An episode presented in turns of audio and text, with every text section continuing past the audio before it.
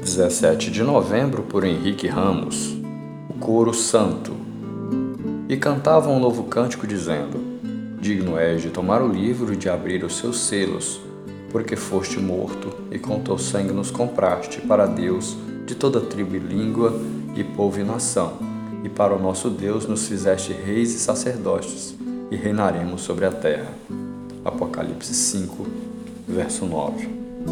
Este hino, um dos mais lindos do Apocalipse, é cantado numa gradação crescente de vozes nos céus.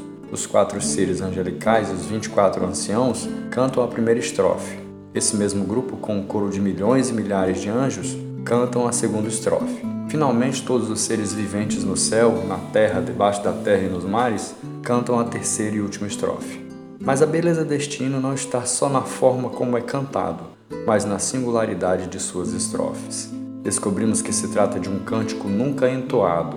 Ficamos curiosos em saber a razão dele ser inédito e aprendemos que é o hino que exalta o mais singular e sublime testemunho de amor do universo, o sacrifício do Cordeiro de Deus. Conhecemos também o propósito do louvor, exaltar o único que é digno de revelar o plano de juízo e redenção de Deus para a humanidade e a criação. Entretanto, esquecemos-nos disso à medida que vamos nos envolvendo com as coisas deste mundo e passamos a priorizar o que não é essencial, nem permanecerá. O reino dos céus está entre nós. Somos templo do Espírito Santo, corpo de Cristo, nação santa, povo adquirido, filhos por adoção, coeleitos e coherdeiros, e mesmo assim, continuamos preocupados com o que haveremos de beber, comer e vestir.